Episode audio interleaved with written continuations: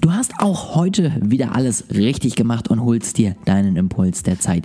Ich freue mich sehr darüber und wünsche dir jetzt ganz, ganz viel Spaß mit dieser Folge.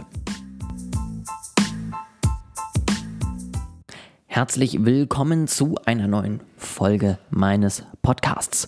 Heute soll es ein bisschen um das Thema Krypto gehen, bevor wir jetzt am Freitag dann endlich die erste Krypto-Folge haben. Ich ähm, habe mich mit dem Zeitplan ein bisschen verschätzt und hatte jetzt noch eine aktuelle Folge sozusagen am Start. Deswegen wurde der jetzt am Freitag nochmal von einem Gründertalk überrascht. Ähm, jetzt kommen wir aber endlich in den vernünftigen Plan, eben den ich gemacht habe. Alle zwei Wochen Gründertalk und alle zwei Wochen ein anderes Interview, ein anderes Gespräch, ein anderes Thema, was auch immer dann jeweils anfällt. Und bevor wir jetzt ähm, Ende der Woche oder ihr Ende der Woche das erste Interview hört zu dem Thema Krypto-Nutzung im Business, ähm, allgemeine Themen, allgemeine Trends. Ja, wie gesagt, der Fokus soll ja jetzt nicht auf einzelnen Coins liegen, sondern einfach auf allgemeinen Entwicklungen. Möchte ich heute einmal so ein bisschen ein kleines ähm, Einführungsspecial machen, so ein bisschen Lexika-mäßig. Was gibt es und ähm, was heißt das am Ende für euch, beziehungsweise was könnt ihr nutzen? Fangen wir an. Nummer eins, ähm, als allererstes, und ich werde immer kurz erzählen, was es ist und euch dann erzählen, ob ihr es braucht oder nicht. Das erste, die ersten beiden Sachen sind relativ einfach. Ja? Das erste ist eine Blockchain. Das ist sozusagen eine Reihe, wie das Ganze im Namen schon ist, an Blöcken, die aneinandergereiht sind und äh, die Informationen enthalten. Die Informationen können vielfältig sein, es können Transaktionen sein, es können andere Sachen sein, es können Informationen sein, es können Speicherdährungen sein. Also am Ende wie sozusagen eine Diskette, die ihr im Rechner reingesteckt habt früher, aber einfach hintereinander angehängt und von überall zugreifbar. Und der Vorteil eben an dieser Technologie, von überall am Ende auch nutzbar. Ja, das heißt, ich kann selber irgendwie mir eine Kopie dieser Blockchain auf meinen Rechner ziehen, sie damit verbinden, ähm, brauche ja einen Server als einen Rechner, aber auf jeden Fall auf meine eigenen Geräte und kann sie am Ende selber weiter mitführen und habe dementsprechend mit einen Teil des Netzwerks. Braucht ihr nicht, Punkt Nummer eins. Ja, also ganz wichtig, Lasst euch von niemandem erzählen, dass jeder irgendwie jetzt eine eigene Blockchain braucht. Ähm, das braucht ihr nicht. Wenn ihr irgendwas in dem Bereich machen wollt, könnt ihr darauf aufbauen. Genauso Punkt Nummer zwei, was ihr auch wahrscheinlich nicht brauchen werdet, ist ein eigener Coin. Ja, das heißt, es ist am Ende wie eine Währung, ähm, kann aber auch wieder vielfältig eingesetzt werden. Also die wenigsten werden im Moment zum Zahlen benutzt, die meisten werden für ja, Aufgaben genutzt, für Entscheidungen genutzt, für Stimmrechte genutzt. Das heißt, es ist variabel einsetzbar.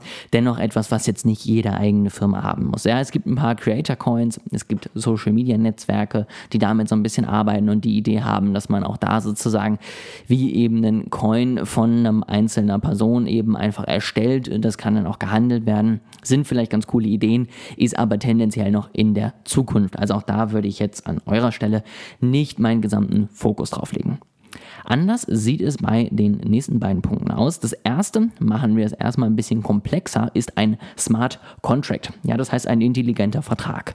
Und das ist es am Ende auch. Also ja, es ist ein bisschen komplexer, weil es häufig irgendwie als Buzzword durch die Gegend geschmissen wird von Leuten, die gar nicht genau wissen, was es ist. Am Ende ist es einfach nur ein Stück Code, was etwas festlegt. Und das kann alles sein. Das kann sein, wenn Person X zum Beispiel, sage ich mal jetzt, einen Coin hat und sich auf meiner Website anmeldet und das verknüpft, dann zeigt ihm Inhalt Y. Ja, das heißt, man kann zum Beispiel darüber Zugänge kontrollieren. Also alle Leute, die irgendwas besitzen, dürfen da eben drauf zugreifen.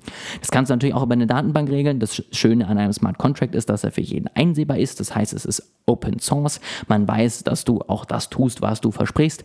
Und das Ganze ist eben einfach tendenziell dann für die Leute noch glaubwürdiger. Ja, das heißt, das ist ein Smart Contract. Das könntet ihr vielleicht, wenn ihr coole Projekte vorhabt, mal nutzen. Ja, sei es wirklich, dass ihr es für Zugänge nutzt, sei es, dass ihr es irgendwie als, als Boni nutzt für Leute, die irgendwas von euch besitzen oder was auch immer. Ähm, da kann man vielfältige Dinge am Ende umsetzen. Man kann auch rein theoretisch, ist natürlich in Deutschland jetzt noch nicht anerkannt, aber sonst könnte man auch rein theoretisch zum Beispiel irgendwelche Verträge über eine Smart Contract Basis laufen lassen. Und dann ist es zum Beispiel so, dass man das Ganze so programmiert, wenn Website XY online ist, dann äh, überweise X, was schon eben im Smart Contract reingelegt wurde.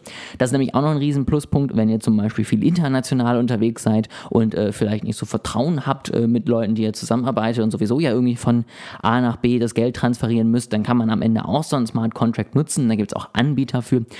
Wo am Ende drin steht, hm, keine Ahnung, wenn eben Website mit dieser URL online ist, das heißt euer Auftrag sozusagen abgeschlossen ist, dann ähm, sende Geld, was schon in diesem Smart Contract liegt, auf mein Konto. Das heißt, du musst erst liefern, bevor das Geld freigeschaltet wird, aber du siehst schon, dass dein Geld schon zur Verfügung gestellt wurde. Das heißt, einfach das ganze Vertrauen gegeneinander muss nicht mehr sein. Das macht der Vertrag und ihr seid am Ende sicher, dass das Geld auch ankommt und dass ihr am Ende auch genau das bekommt, was euch versprochen wird. Und eben die andere Person genauso. Das ist also durchaus sinnvoll.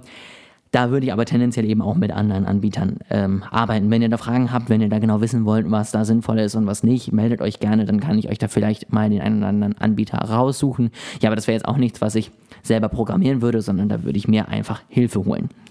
Dann nächster Punkt, NFTs. Ähm, Braucht man die zum Teil ja, zum Teil nein. Grundsätzlich sind es irgendwelche einmaligen Werke, ähm, Dateien auf einer Blockchain. Viele machen es immer mit Bildern. Man kann es zum Beispiel aber auch mit Audiodateien, mit Videos, was auch immer machen. Das heißt, es kann am Ende auch noch vielfältiger werden. Ich kann einen Film erstellen und den in 20 kleine Teile packen und jeder der 20 Leute besitzt einen Teil des Films. Und wenn sich alle zusammen treffen und entscheiden, den abzuspielen, dann könnten sie das machen. Ja, also ganz verrückt jetzt gerade mal die Idee. Aber es kann zum Beispiel auch sein, dass äh, es einen Podcast gibt. Das hatte ich immer mal überlegt, habe ich noch keine wirklich coole Idee gefunden. Ähm, aber äh, dass man zum Beispiel so Audio-Lessons darüber verkauft. Also, dass man sagt, es gibt irgendwie irgendwie.